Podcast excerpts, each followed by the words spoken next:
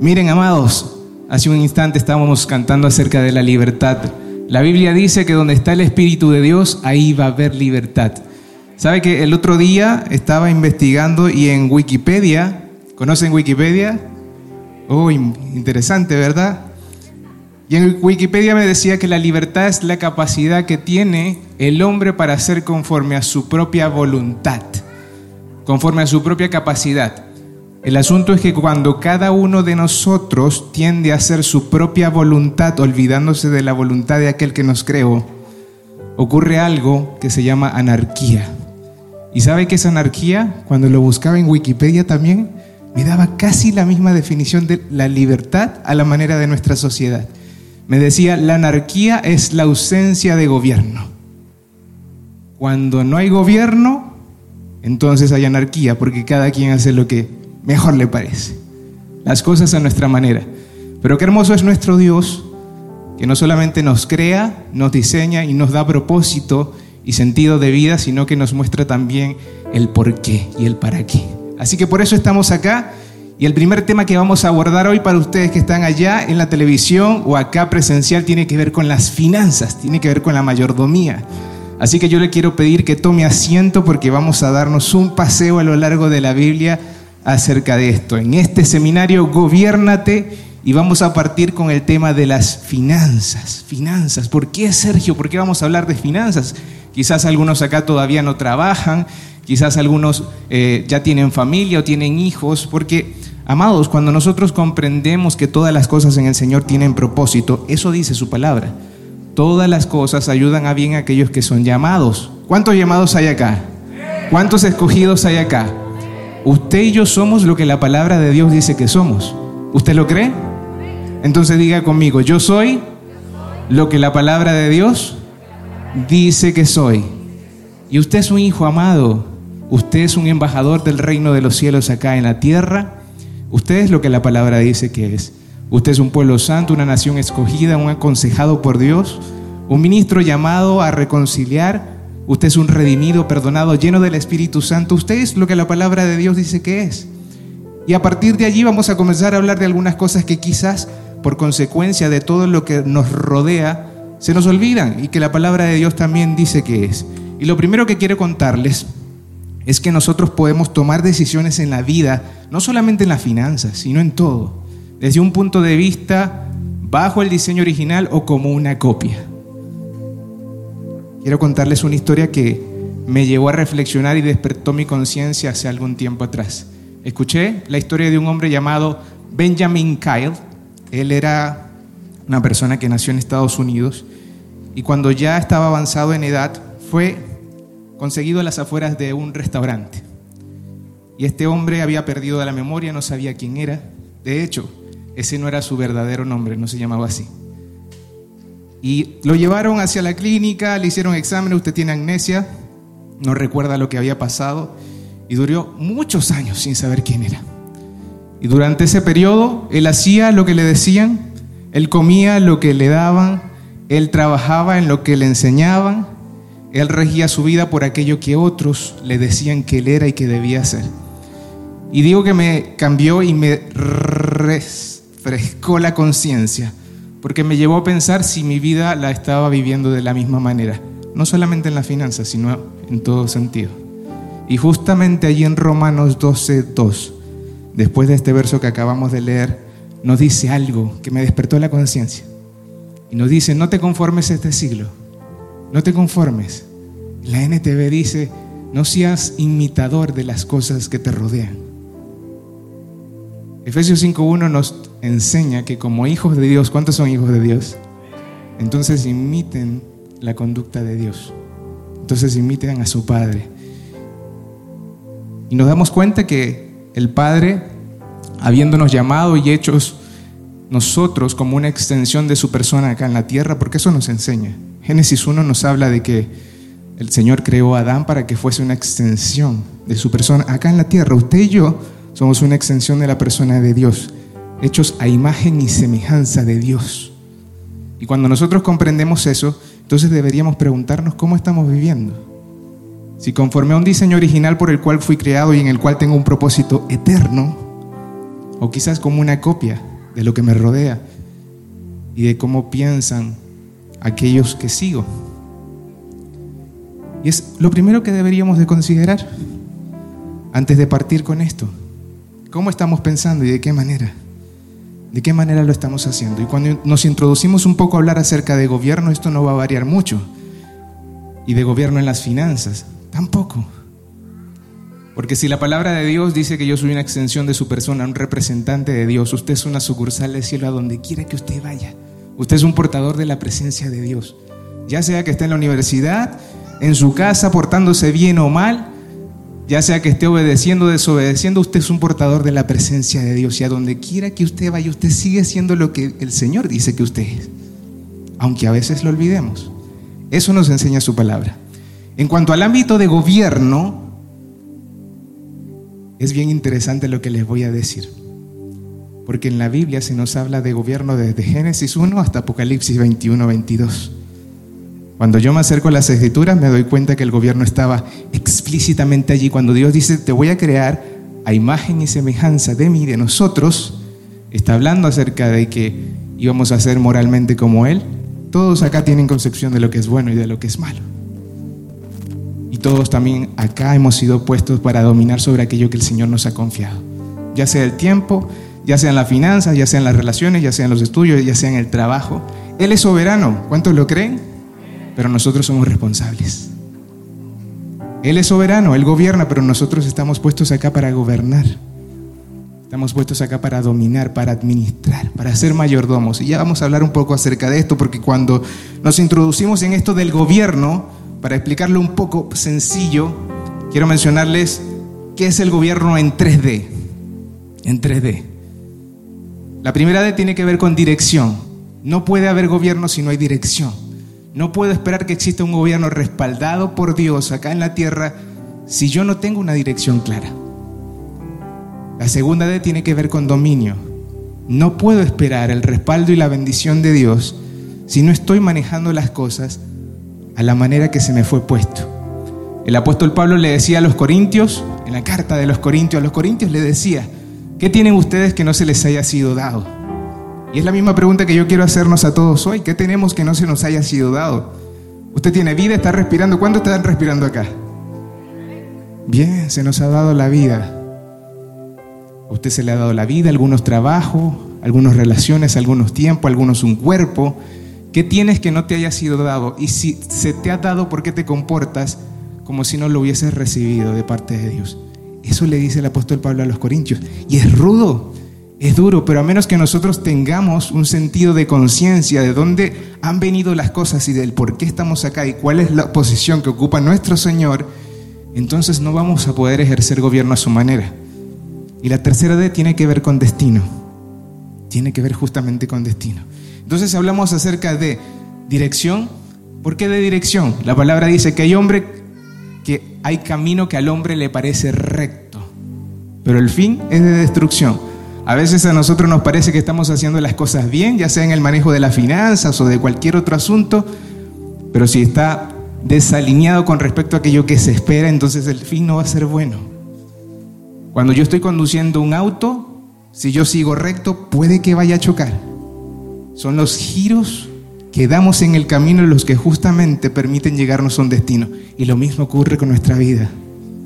Que nosotros podamos identificar que esa dirección el Señor nos la da. El dominio justamente tiene que ver con esto también. Tiene que ver con que nosotros reconozcamos que la manera, la manera en cómo nosotros manejamos las cosas, tiene que ver mucho con la manera en cómo estamos viendo a Dios. La manera en como yo veo las cosas determina cómo las manejo. Si yo veo las cosas a mi manera, las voy a manejar a mi manera. Si busco aprender y entender cómo las ve el Señor, entonces las he de manejar a su manera. Y el destino, por supuesto, tiene que ver con a qué lugar espero llegar. A veces se define como éxito, pero ¿sabe qué? El éxito a la manera de Dios no es un destino. El éxito a la manera de Dios no es un destino. Porque si fuese un destino, entonces estaríamos acá viviendo en fracaso, de fracaso en fracaso, hasta que lleguemos a un lugar llamado éxito. Pero la Biblia no nos enseña eso. La Biblia nos enseña que cuando nosotros reconocemos a nuestro Señor estamos de victoria en victoria. Ya nosotros somos benditos, no vamos a ser benditos. Nosotros no vamos a ser guiados por el Espíritu Santo. Romanos 8:14 dice, los que son hijos de Dios son guiados por el Espíritu de Dios. No está hablando de un tiempo futuro, está hablando de un tiempo presente. La pregunta es si lo reconozco y me pregunto cómo nos guía Dios, pero lo hace. El éxito a la manera de Dios no es un destino, es un lugar donde vivimos. Porque éxito a la manera de Dios es justamente el que podamos nosotros comprender que bajo su gobierno nosotros podemos gobernar a su manera y todas las cosas a su manera van a salir como Él quiere, amado. Su palabra no regresa vacía. Así como la lluvia cae sobre la tierra y hace germinar, como dice Isaías 55, de la misma manera, la palabra de Dios cae sobre nuestras vidas a medida que nos exponemos y somos buena tierra, la recibimos. Y la palabra justamente nos enseña que no va a regresar vacía, sino que llega para hacer prosperar todo lo que toque conforme a aquel propósito para el cual fue enviada. Eso nos enseña la Biblia. Y eso lo tenemos que tener como base para entender lo que es el gobierno. Entonces, entendemos el gobierno como dirección, dominio y destino. Eso como punto de partida.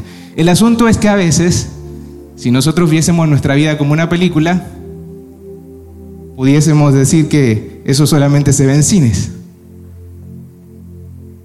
Pero el asunto es que cuando nos acercamos nos damos cuenta que no es así. Y yo quiero hacerles una pregunta. Si el gobierno de tu vida, en las finanzas, en el tiempo, en todo, fuese como una película, ¿cómo sería? Imagínate. Si tu vida fuese como una película, ¿cómo sería? ¿Sería quizás una película de terror? No, Sergio, me da miedo que me preguntes por eso, porque no te imaginas por todo lo que he pasado. O quizás será como un drama. Oh, ya me vas a hacer llorar. O quizás será una aventura Conforme vengan los días, Sergio, la palabra dice que cada día tiene su afán, que no me preocupe por nada. Sí, sí, pero también me enseña que tengo que ocuparme para no preocuparme. Hasta Dios hace planes. Desde antes de la fundación del mundo el Cordero ya había sido inmolado. Cuando Cristo estuvo haciendo su ministerio y él sabía lo que iba a hacer. ¿Por qué? Porque buscaba la voluntad de su Padre. O quizás pudiese decirme usted que su vida es una comedia, es como una comedia algunos días. O quizás es una fantasía que yo me imagino como quisiera que fuese, pero, pero no es así, Sergio. O quizás un musical. Cansado del camino. Quizás. O quizás está en pausa, o quizás no tiene fecha de estreno todavía el gobierno. Pero la manera de Dios nos muestra algo que quiero presentarles. Y es que desde el principio desde el principio vemos nosotros que el guion de nuestras vidas ya estaba preparado. El guion de las cosas que van a suceder y de las cosas que están sucediendo y de cómo hemos de gobernar ya está preparado. El guion de la película ya está. Acá está el guion. Acá está el guion. Y usted y yo somos gobernantes en medio de ese guion, reconociendo que existe un director. Ese guion está avanzando y la película se está rodando. La pregunta es si nosotros estamos avanzando conforme a la película se va rodando, a la manera de Dios. Cuando nos acercamos a la Biblia, para entender un poco este gobierno, antes de hablar de finanzas, porque no pudiese hablar de finanzas y comprender lo que nosotros somos. Por lo que nosotros somos, nosotros hacemos. Ya, por lo que nosotros somos, nosotros hacemos. Según como nosotros somos, tomamos decisiones. Y esas decisiones que tomamos justamente son las que nos llevan al éxito o al fracaso a la manera de Dios. Entonces yo no puedo hablar de cómo tomar decisiones en el área financiera sin primero reconocer junto a ustedes que hemos sido puestos acá para gobernar en todo lo que el Señor nos ha confiado. Y desde el Génesis 1, la palabra del Señor nos muestra muchas cosas. Si nos vamos al principio, comienza diciéndonos justamente en el principio que pasó, Dios creó los cielos y la tierra, y ese Dios que creó los cielos y la tierra jamás le ha concedido bajo ninguna causa ni motivo la propiedad absolutamente a nadie. Para yo poder administrar a la manera de Dios necesito comprender eso. Necesito un par de voluntarios. A ver, Pedro, tú, venga usted, hermano, vengan para acá, tienen cara de empresarios. A veces hacemos este ejercicio en las clases de finanzas. ¿Cuál es su nombre, hermano? Simón. Simón. ¿Cuál es su nombre, hermana? Grisel. Grisel. Simón y Grisel. Venga para acá, Simón. A veces hacemos este ejercicio. Cuando nosotros comprendemos quién es el propietario de las cosas, porque Él no le ha cedido el derecho de autor absolutamente a nadie. Salmo 24.1, David lo reconocía, la tierra es de Dios y todo lo que en ella hay. Abraham lo reconocía, Pablo lo reconocía, Jesús lo reconocía, Pedro lo reconocía. La pregunta es si nosotros lo reconocemos y la conciencia que nosotros tengamos de esa verdad en nuestra vida nos va a llevar, mi amado, a que todo cambie absolutamente todo, se marque un antes y después del cómo veíamos las cosas. A veces hacemos este ejercicio. Simón, vaya para allá. Tenemos a Simón. Simón es propietario de un par de panaderías. Simón, te quedan buenos los panes. Es propietario de un par de panaderías. Una está en Viña del Mar y la otra está acá en Santiago Centro. Por acá tenemos a Grisel, que es propietaria también de un par de panaderías. Perdón, usted no es propietaria. Usted es la administradora del negocio. El asunto es que Grisel también tiene una en Santiago Centro y otra en Viña del Mar. Pero ¿sabe qué? Con todos los temas del alza del dólar y todo lo que está pasando, está ocurriendo algo. Y es que en una de las panaderías de Simón, Simón está consciente a nivel financiero que esa panadería, al menos de que él la cierre, va a quebrar. Está consciente. Grisel, por otro lado, le está ocurriendo la misma situación. Y también comprende que si no cierra una de las panaderías, la va a cerrar. Ella es la administradora de negocio. Fue puesta allí para tomar decisiones en ese negocio. Pedro es el dueño del negocio. El negocio tiene varias décadas, varias generaciones en propiedad de su familia. Pregunta tipo examen para todos. Ah, no sabían que iba a haber examen. Pregunta tipo examen. ¿A cuál de los dos se le va a hacer más difícil tomar la decisión de cerrar el negocio? ¿A mi hermano Simón que es el dueño y que ha pasado por generaciones su negocio, o a mi hermana Grisel, que es la administradora y está al frente del negocio.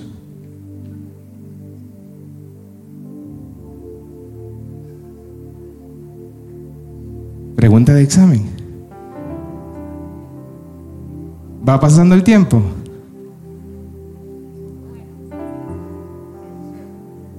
Se le va a hacer más complicado se le va a hacer más fácil. ¿Por qué? Porque no es la propietaria, es la administradora. Muy bien, por acá creo que dicen lo mismo. Sí. También apuntan a Grisel. ¿Cuántos creen que a Grisel se le va a hacer más fácil? Ok, varios dicen que a Grisel se le va a hacer más fácil. ¿Sabe qué pasa con nuestra vida? Exactamente lo mismo. Y claro que sí. A Grisel como administradora se le va a hacer más fácil porque ella reconoce que ella no es la dueña del negocio. Ella es solo la administradora, mientras que Pedro está atado emocionalmente con el negocio y se le va a complicar. Y lo mismo ocurre con nuestras vidas, amados. A veces nosotros no vivimos por convicciones, sino por emociones porque nos creemos dueños incluso de nuestra vida. Pero acorde a lo que acabamos de leer y todos dijeron, amén. En el principio Dios creó los cielos y la tierra. Ese Dios que creó los cielos y la tierra jamás ha concedido la propiedad de nada a nadie. Usted y yo no tenemos nada. Nada. Hasta la vida se nos podría ser quitada. Y la palabra nos enseña justamente que aún viviendo de prestados, hay propósito en ello y hay propósito en comprender de quién son las cosas. Gracias, amados. Denle un aplauso a estos hermanos amados que están acá. A menos que yo comprenda esa verdad, hay cosas que realmente van a cambiar en mi vida y en la administración de las cosas que poseo. El título de este mensaje es Gobernando mis finanzas. ¿Y sabe qué? Le comenzaba a los chicos de multimedia, les decía que ese título es peligroso. Es más peligroso que mi abuelita en una moto. Tengo una hija de ocho meses, más peligroso que entregarle un cuchillo recién afilado a mi hija. Y ya se va a dar cuenta por qué. La palabra nos muestra desde el Génesis que el Señor es creador. Apocalipsis 21, 22 nos habla de que Él se mantiene en su trono. Todas las cosas, todas las cosas conforme a ese diseño original, serán consumadas y restauradas. Y están siendo hoy porque justo para eso vino Cristo. Cristo dijo, yo he venido para traer libertad a los cautivos, a aquellos que no podíamos ver. Decíamos hace unos instantes y adorábamos y yo les veía con los ojos cerrados. Sí, es cierto, donde está el Espíritu de Dios hay libertad, pero esa libertad es justamente para que se quiten los velos y podamos ver la gloria de Dios y por esa gloria nosotros podamos ser transformados y formados a la imagen de su Hijo y nosotros podamos gozar de vivir por aquello que Él dice que nosotros somos y no por lo que nosotros creemos o por lo que alguien me dice que yo soy. Usted no está acá ni yo para vivir por lo que alguien me dice que yo soy o según yo me sienta, sino por lo que el Rey de Reyes, el Señor de Señores que me creó, ha establecido desde antes de la fundación del mundo que yo sería. Y yo reconozco que soy un escogido, soy redimido, soy perdonado, soy embajador, soy mayordomo, soy gobernador de aquello que Él me ha confiado.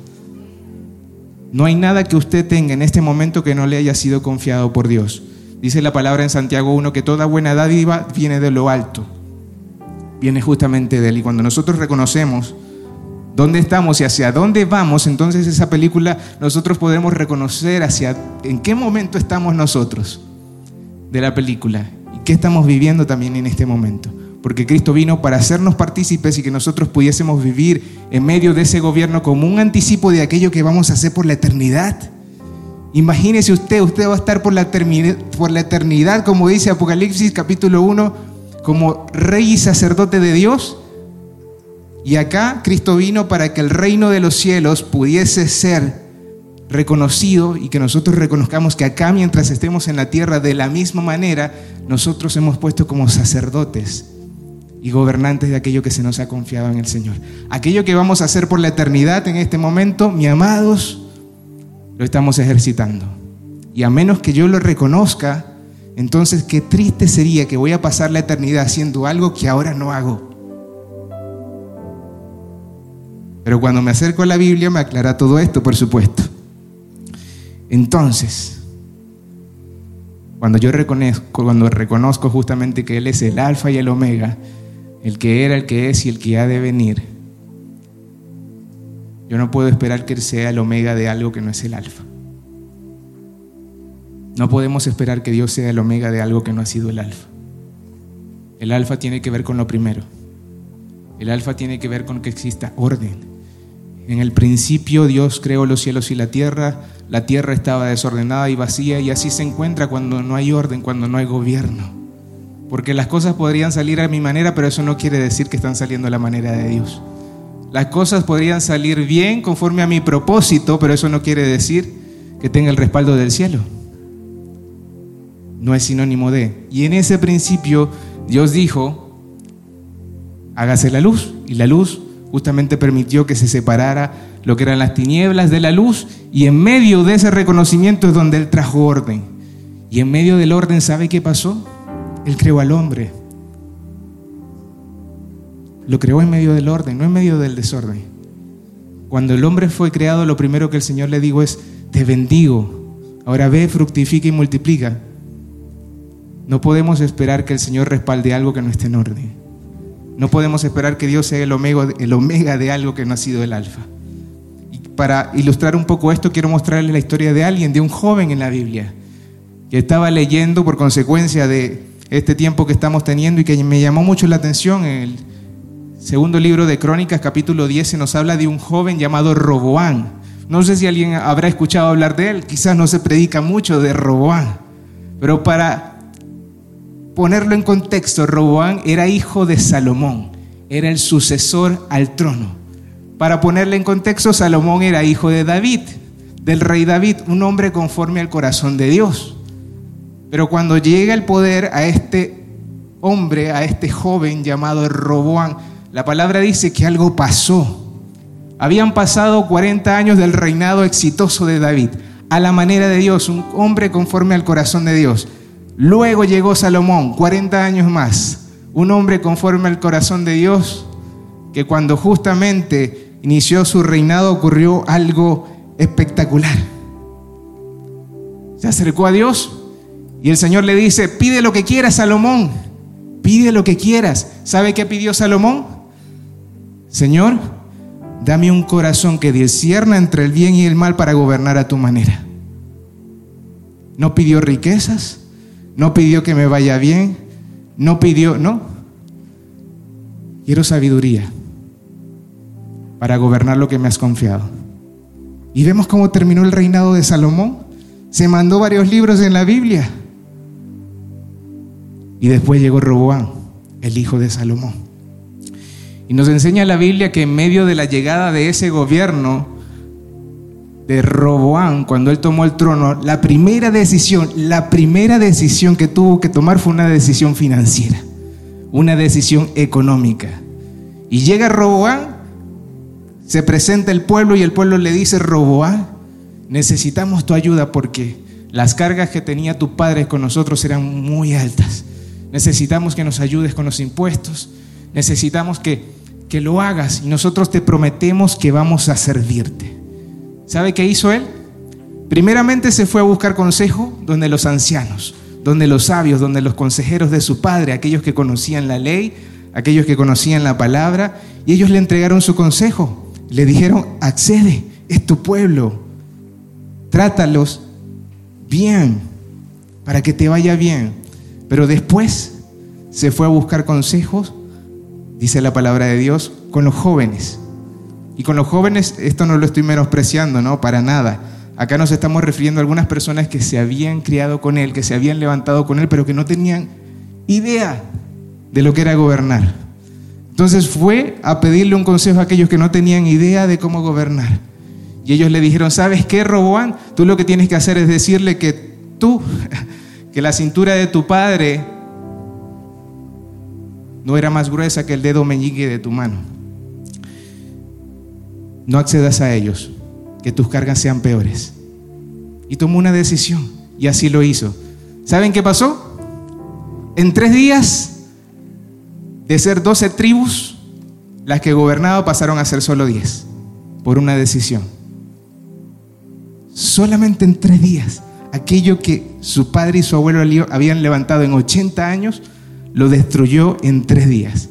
Y acá me quiero meter un poco porque creo que la vida de Roboán para nosotros va a ser de bendición. La palabra nos enseña que las cosas que pasaron a nosotros son de bendición porque son como ejemplo para nosotros. Y hay tres principios que el día de hoy te quiero compartir para que no nos pase lo mismo que le pasó a Roboán y para que podamos gobernar a la manera de Dios.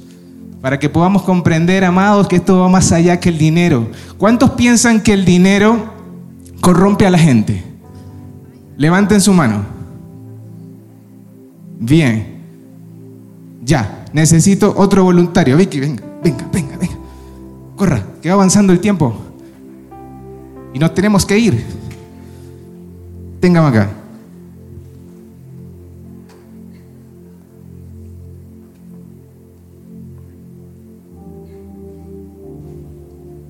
Ya, miren, dólares están aumentando de precio.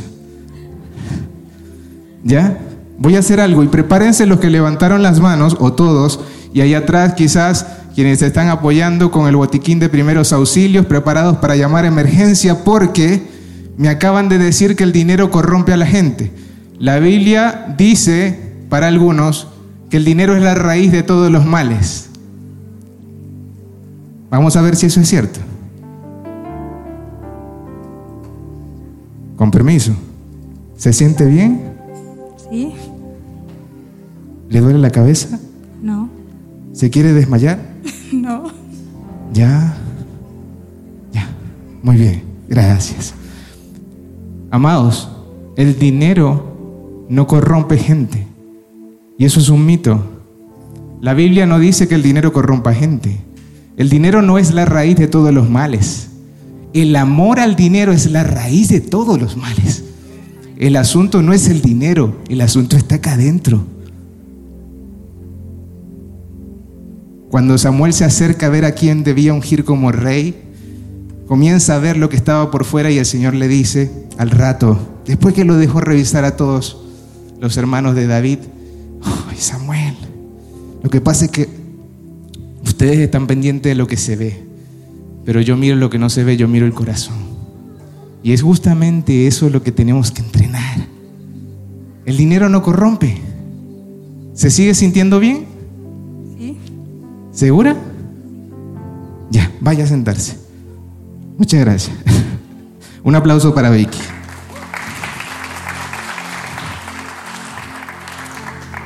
Mis amados, el dinero no corrompe. El asunto es lo que está acá adentro. Si no, Abraham se hubiese corrompido. No tiene que ver con lo que hay afuera. De hecho, para el Señor no es un problema lo que tenemos en el bolsillo. Cuando la Biblia habla de muy poco, si no has sido fiel en lo poco, en lo mucho se te pondrá lo poco, es todo lo que tenemos acá en la tierra. Sea poco, sean cinco mil pesos, sean mil o sea ninguno. sea solamente mi vida, sea solamente mis palabras o sean 10 millones de dólares. No tiene que ver con cantidades, no tiene que ver con edades, ni siquiera. No tiene que ver con eso. Lo que vemos aquí nosotros en Roboán era un tema de madurez. ¿Cuántos estuvieron en el encuentro de jóvenes? Bien, como algunos no estuvieron ese día, mencionábamos lo siguiente. La madurez no tiene que ver con los años. No tiene que ver con los años. Roboán tomó decisiones financieras que llevaron a la destrucción de su reino, pero vemos a un Josías que cuando comenzó a reinar tenía ocho años. Y dice la palabra de Dios que Josías fue rectito haciendo la voluntad de Dios y haciendo lo que tenía que hacer y su reino prosperó conforme a aquello que el Señor quería que ocurriera. No tiene que ver con edades. Hebreos 5:14 nos dice justamente que la madurez tiene que ver con el ejercicio del discernimiento del bien y del mal. No tiene que ver con lo que tengamos o no tengamos. Madurez no tiene que ver con años. Podría haber aquí alguien de 10 años más maduro que alguien de 30, porque no tiene que ver con años tiene que ver con el ejercicio de la verdad. El alimento sólido, dice Hebreos 5:14, es para aquellos que han alcanzado la madurez, a los que por el uso tienen los sentidos ejercitados en el discernimiento del bien y del mal. Por el uso, yo no puedo pretender que me salgan músculos yendo solamente un día al gimnasio. Yo no puedo pretender, si quizás lo estoy haciendo por ese motivo, bajar de peso si quizás hago un día de dieta. No puedo pensar en eso porque es justamente el ejercicio la continuidad lo que me va a llevar a mí a que la madurez se pueda desarrollar. La capacidad es algo que yo puedo aprender de forma rápida, pero el crecimiento, la madurez es algo que se... Oh, es a fuego lento. Y esa palabra es un poco peligrosa también para nuestra generación, ¿verdad? Porque queremos las cosas rápidas y a veces las cosas, pensamos aquellos que estaban el día del encuentro de jóvenes, como el hijo pródigo, Padre, quiero las cosas para allá, ahora dame la parte de la herencia que me corresponde y cuando me la des, me voy a otro lugar lejos para manejarlas a mi manera, como se me antoje. ¿Sabe cómo se llama eso? Anarquía, ausencia de gobierno, ausencia de dependencia. Y es a donde llegamos cuando justamente no reconocemos que para nosotros poder gobernarnos necesitamos reconocer un gobierno mayor porque Dios no nos llama a gobernar de forma dictatorial o autoritaria, sino sujetos a Él. Nuestra constitución, como algunos dicen, es el sermón del monte. Y lo primero que Jesús dice, Mateo 5, el sermón del monte, bienaventurados, benditos, dichosos, felices, los pobres de espíritu, lo que dependen, porque de ellos va a ser el, el reino de los cielos. Eso es lo que dice. Esta es nuestra constitución. Entonces nuestro nivel de crecimiento determina nuestra capacidad de gobierno. A veces queremos llegar a lugares, wow, donde nadie ha llegado, o a veces queremos pasar de un nivel a otro, pero nuestro nivel de crecimiento va a determinar nuestra capacidad de gobierno. Le pasó a Roboán, no puede pasar a nosotros. Roboán tenía limitaciones, nosotros también la tenemos. Limitaciones, quizás podríamos pensar, no sé, el Capitán América no tiene limitaciones. ¿Verdad? Pero Él es de ficción. A excepción de Jesucristo, mi amado, todos los que estamos acá tenemos limitaciones para gobernar a la manera de Dios. Y a menos que reconozcamos que necesitamos ayuda, entonces hay cosas en las que no vamos a crecer ni vamos a poder manejar a la manera de Dios. Veamos rápidamente las limitaciones de Roboán. Primero, nos damos, damos cuenta de esto, que le ocurría a él y le ocurría a su cuerpo, a su pueblo también. Número uno, limitaciones de carácter. La primera limitación que vemos en Roboán tiene que ver con la necesidad de humildad que había en su corazón. Al momento de asumir el reinado lo hizo con un corazón muy, muy diferente al de su padre, al de Salomón. En la primera prueba que tuvo, no demostró el mismo nivel de humildad. Y amado, las pruebas no están acá adentro, las pruebas están después que nosotros recibimos el consejo. Una vez que nosotros salimos día a día, tenemos que tomar decisiones. Humildad tiene que ver con que yo reconozco justamente que aunque tengo la capacidad para hacer lo que yo quiero, yo dependo y me cohibo. Eso fue lo que hizo Cristo. ¿Cree usted, por ejemplo, que Jesús antes de los 30 años, cuando inició su ministerio, quizás no podría hacer milagros y no pudo haber salido a predicar? ¿Sabe qué? Cuando me acerco a la palabra de Dios me doy cuenta que sí lo pudo haber hecho. Pero cuando veo su primer milagro en el libro de Juan, que para mí es un libro que refleja las emociones y el carácter de Jesús, me doy cuenta que cuando antes de que él transformara el agua en vino, le dice a su madre, madre, todavía no ha llegado mi tiempo. Aunque él tenía la capacidad para hacer algo en humildad y en sujeción al gobierno de su padre, dijo, cuando tú digas, Padre, y lo que tú digas. Y cuando leemos los evangelios nos damos cuenta de eso. Un Cristo que dice, yo no he venido para exaltar mi nombre, sino para glorificar el nombre de mi Padre. Yo no he venido para agradar a los hombres, sino para agradar a mi Padre. La pregunta es si nosotros estamos tomando a veces decisiones financieras de esa manera. Porque a veces pudiese yo tomar una decisión simplemente para agradar a alguien. No, es que mi compañero tiene... Tú no sabes, Sergio. Me siento mal porque tiene el iPhone 18 y yo tengo el 1. Y de pronto el uno me funciona, pero me siento mal. Entonces quizás tome una decisión simplemente por lo que estoy viendo. Vemos a un Cristo que nos enseña justamente lo que representaba la humildad. Primera de Pedro 5:5 dice, Dios resiste a los soberbios y da gracia a los humildes. No dice que da gracia a los orgullosos. No puedo pensar que estoy creciendo cuando mi orgullo es el que gobierna mis decisiones. No puedo pensar que estoy creciendo cuando la independencia es la que gobierna mis decisiones. No puedo pensar que estoy creciendo la manera de Dios cuando el desorden gobierna mis decisiones. Jesús lo decía. Mateo 11:29, aprended de mí que soy manso y humilde de corazón. No tiene que ver con sentirme menos, no tiene que ver con un tema de autoestima. De hecho, para algunos la humildad es sinónimo de debilidad, pero no saben cuánta fortaleza se requiere para justamente sujetarnos a la voluntad de Dios y hacerla. Aquella que nos da propósito eterno. Humildad es dependencia. Vemos también en Roboán que Roboán no fue paciente y a veces eso nos puede ocurrir a nosotros, justamente. Y debemos preguntarnos en medio de las decisiones que hemos de tomar, no solamente financieras, sino de cualquier índole, si justamente es la impaciencia lo que nos está moviendo. Eso nos puede pasar justamente. Vemos también en Roboán que justamente la necesidad de misericordia era algo que no existía. Él no vio a los demás como a sí mismo, sino que los vio justamente como algo en donde podía buscar beneficio. ¿Y sabe qué ocurre acá? Esta semana antes de llegar acá le preguntaba a muchas personas, ¿cuándo consideras o qué es lo que más te desagrada de los gobiernos del mundo? Y sí, quizás hay cosas que nos desagradan de los gobiernos del mundo. ¿Saben qué me respondían? Sacando estadísticas, un 40% me decía la corrupción. Un 30% de los encuestados me decía la injusticia. Otro 30% me decía es que ocupan aquello que se les ha confiado para gobernar una nación para sus propios fines. Y otro 10% me decía otras cosas. La pregunta para con todos nosotros gobernantes es, ¿lo que se nos ha confiado lo ocupamos conforme aquella autoridad que se nos ha dado para la nación a la que pertenecemos? Porque la palabra de Dios dice que yo soy conciudadano de los santos y miembro de la familia de Dios, parte del reino de los cielos y es mi nación y es la suya también. ¿Será que a veces existe injusticia? Justicia tiene que ver con la verdad. Bienaventurados los que tienen hambre y sed de justicia. Tiene que ver con la verdad de Dios.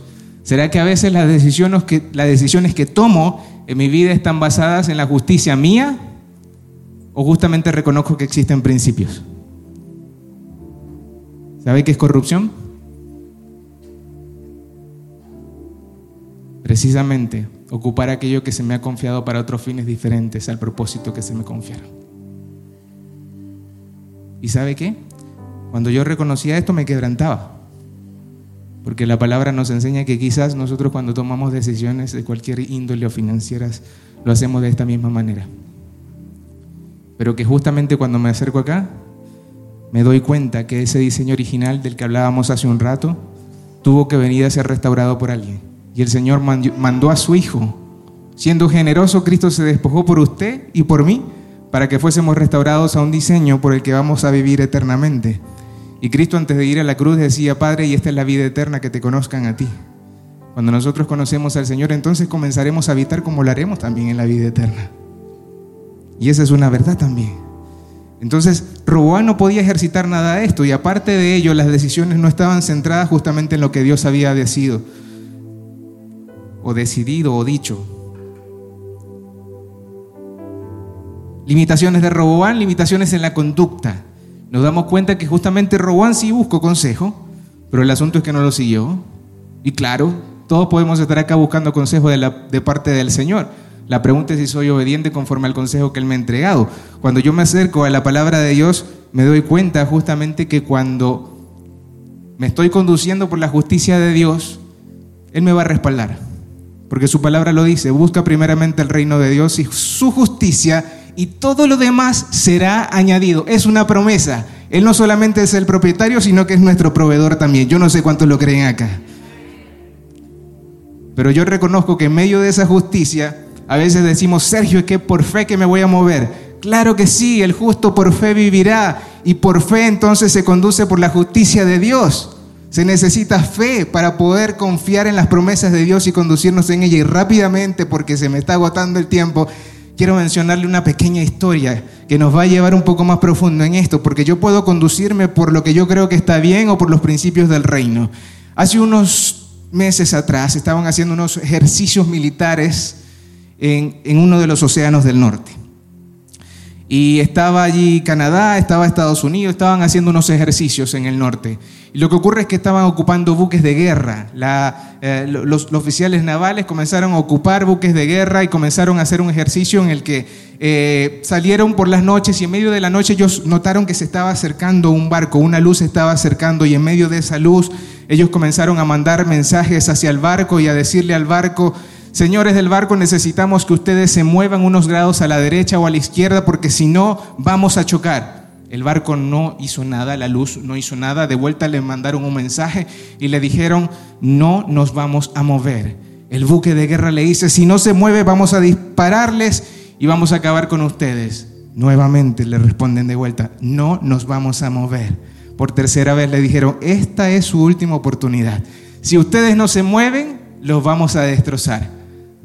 De vuelta le respondió, en este caso, le respondieron de vuelta y le dijeron, ¿sabe qué? Es que nosotros no nos podemos mover porque usted está viendo, es la luz del faro de San Carlos.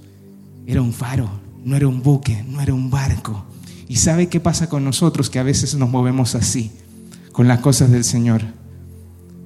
Porque la palabra nos enseña que es lámpara a nuestros pies y lumbrera en nuestro camino. Este es el faro. El Señor no va a cambiar, su carácter no va a cambiar, la palabra no va a cambiar, va a seguir siendo la misma. Él era, es y será el mismo.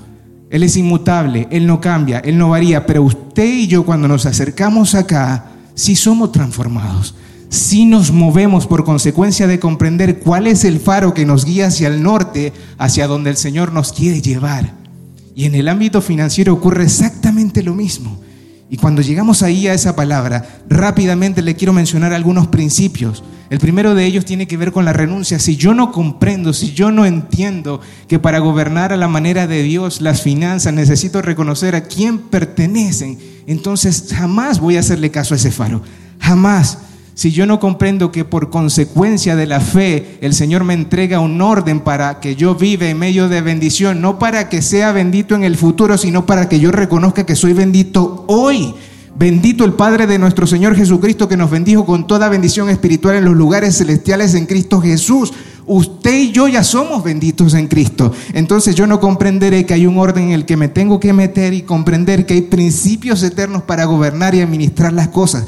Y que por consecuencia sí, esto me va a llevar a que se produzca como resultado algo que se llama dominio propio. El dominio propio tiene que ver con que yo reconozco en humildad que no es a mi manera, sino a la manera de Dios, porque a su manera es infinitamente mejor y que es un fruto del Espíritu Santo. Y usted y yo somos guiados por el Espíritu Santo. Entonces, por consecuencia, yo ya tengo ese fruto. Yo ya tengo ese fruto, pero tengo que reconocerlo. Se necesita una llave llamada fe para tener dominio. Un dominio que me permita justamente cuando vaya a ocupar las finanzas, reconocer que necesito ser prudente. Para aquellos que estaban el día del encuentro, decíamos que la prudencia era como un semáforo. Paro, pienso y después actúo. El asunto con nosotros es que a veces reaccionamos y tomamos decisiones y después pensamos el por qué las tomamos de la manera como le hicimos. Pero la palabra del Señor nos enseña que él iba a considerar un hombre prudente, Mateo capítulo 7, aquel que pondría su casa como sobre la roca, que fuese prudente, que escucha y hace. Cuando yo reconozco esos principios, entonces yo vivo en integridad, en honestidad, no buscando defraudar a nadie, no mintiendo, no, revisando mi corazón. Señor, quiero ver mi corazón, examina mi corazón para ver si lo que hay en él se ajusta a lo que tú estás diciendo que yo soy para gobernar de esa manera. Y por consecuencia, antes de gastar, quizás vaya a considerar ahorrar. Y por consecuencia, independientemente del lugar en donde me encuentre, aprenderé, como el apóstol Pablo decía, a vivir en contentamiento y a vivir en amor, no pensando solamente en mí. Porque gobernar las finanzas a la manera de Dios no tiene que ver solo con nosotros. Pablo le decía a Timoteo, en los últimos tiempos la gente va a ser amadora de sí misma, solamente van a pensar en ellos mismos, se van a olvidar de los demás, no van a vivir en misericordia. Amados, el Señor nos ha confiado lo que a Él le pertenece para que usted y yo podamos movernos como hijos acá que podamos extender su reino acá en la tierra. Jesús le decía a sus discípulos, no le decía a todo el mundo, le decía a sus discípulos. ¿Cuántos discípulos hay acá? Pero le decía a sus discípulos, si no han sido fieles en el uso de lo falso, de lo que es poco, de lo que les entrego en el mundo, que les presto porque es ajeno, ¿cómo van a ser fieles en aquello que les pertenece, que es eterno y que es verdadero? Y es una gran verdad, es una gran verdad eso. Para ir cerrando ya, mis amados, recordar un par de cosas. Las limitaciones de Roboán también tenían que ver con un tema de criterio. El criterio tiene que ver con que cada vez que yo vaya a tomar una decisión, yo reconozca justamente al Señor como mi centro. Que le reconozca a Él, que le reconozca a Él. La manera en cómo vivimos el gobierno de Dios en nosotros determina la manera en cómo gobernamos las cosas. Y lo repito, la manera en cómo vivimos el gobierno de Dios en nosotros y cómo lo vemos y lo reconocemos determina la manera en cómo gobernamos las cosas. Las finanzas, mi familia, mis hijos, las relaciones, el trabajo, todo. A veces pensamos que porque estamos trabajando, no, es que mi trabajo es secular, Sergio. Tú no, tú no entiendes cómo me tratan en mi trabajo secular. Secular. ¿Dónde aparece esa palabra en la Biblia? Si yo reconozco que soy sacerdote del Rey de Reyes, a donde quiera que yo vaya, yo soy portador de su presencia ya sea que esté en un trabajo, en un hospital, en una cárcel, en la calle, a donde quiera que vaya.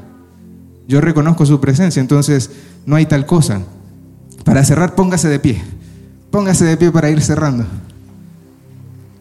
Si no me voy, si no mi esposa me va a decir, Sergio, es que se te activó el modo Tarzán. ¿Sabe cómo es el modo Tarzán? Me voy por las ramas. Mis amados, para ir cerrando. Al final del reinado de Roboán quedó escrito algo. Fue un rey malvado, porque no buscó al Señor con todo su corazón. al final de nuestros días, en medio del gobierno de aquello que el Señor nos ha confiado, no ocurra lo mismo, sino que yo deseo, anhelo que en nuestro corazón se despierte un, un sentir y comience a arder justamente reconociendo lo que somos en Él. Reconociendo que la edad no es una excusa, reconociendo que aquello que tenemos no es una excusa, para vivir por aquello que el Señor nos ha confiado, nos ha confiado. Que la fidelidad es un presente cuando lo tenemos a Él. Y se convierte en una realidad cuando reconocemos su gobierno.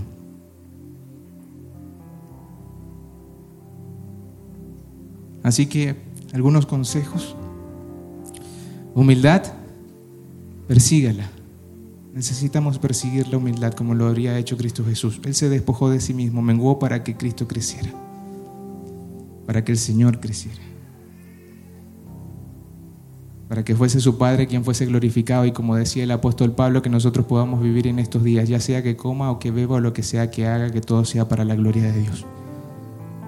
Practique la prudencia, deténgase cuando tenga que tomar decisiones, piense y luego reaccione tenga criterio. Ejercite la madurez. La madurez se ejercita, se practica. Reconozca el gobierno que Dios le ha dado y haga parte de usted la fidelidad que el Señor ya tiene primeramente con nosotros, porque Él no nos pide hacer algo que primero no haga y de lo cual Cristo no sea ejemplo en nuestras vidas. Absolutamente nada. Absolutamente nada.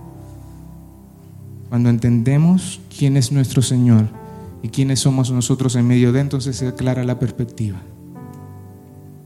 Yo quisiera que oráramos. Incline allí su rostro, cierre los ojos.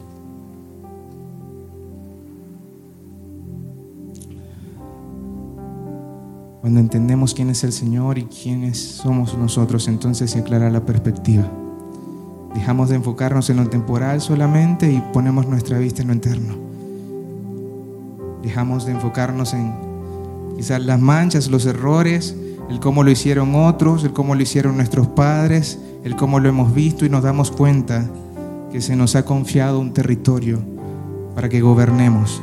Libertad, amada familia, saber cuál es el propósito que se puedan quitar velos para ver lo que Dios ve y las cosas puedan ser gobernadas a su manera.